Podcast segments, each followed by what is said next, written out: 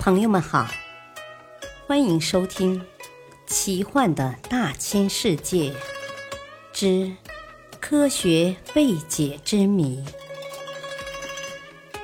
破解人类未知的谜团。播讲：汉月。神秘的人体自然现象。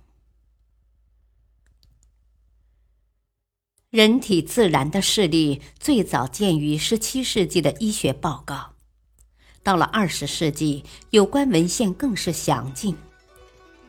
三百年间，此类事例多达两百余宗。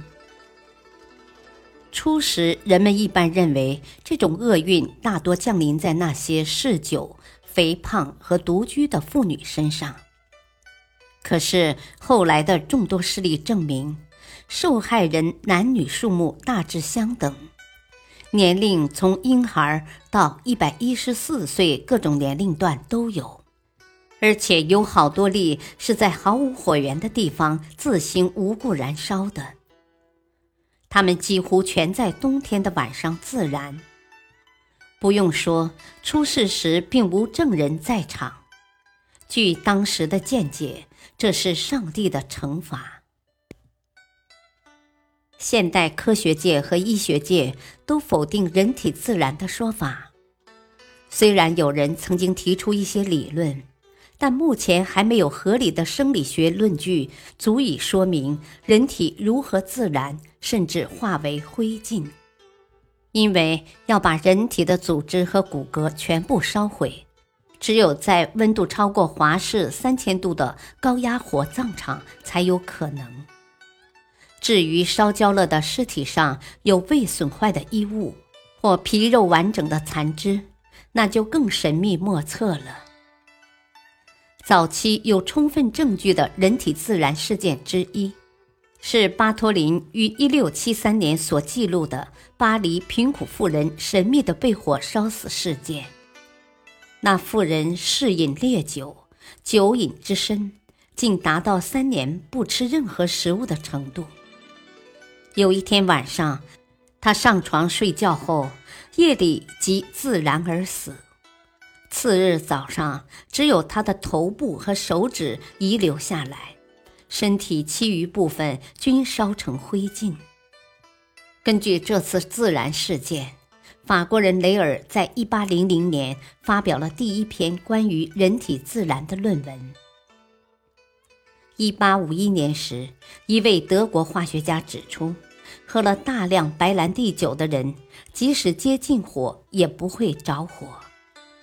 为了验证酒精可使人体变成高度易燃的说法，科学家先把老鼠放在酒精中近一年，然后点火焚烧。结果，老鼠的外皮腾起烈火，皮下外层肌肉也烧焦。但内部组织及器官依然无损。后来，他们又用在酒精中浸了更长时间的博物馆标本做试验，结果也是一样。静电也可能是一个原因。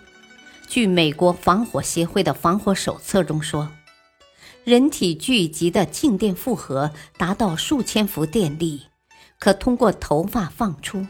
一般不会造成伤害，但在某些特殊情形下，例如在制造易燃物品的工厂，或使用气体麻醉剂的医院手术室中，这种人就可能引起爆炸。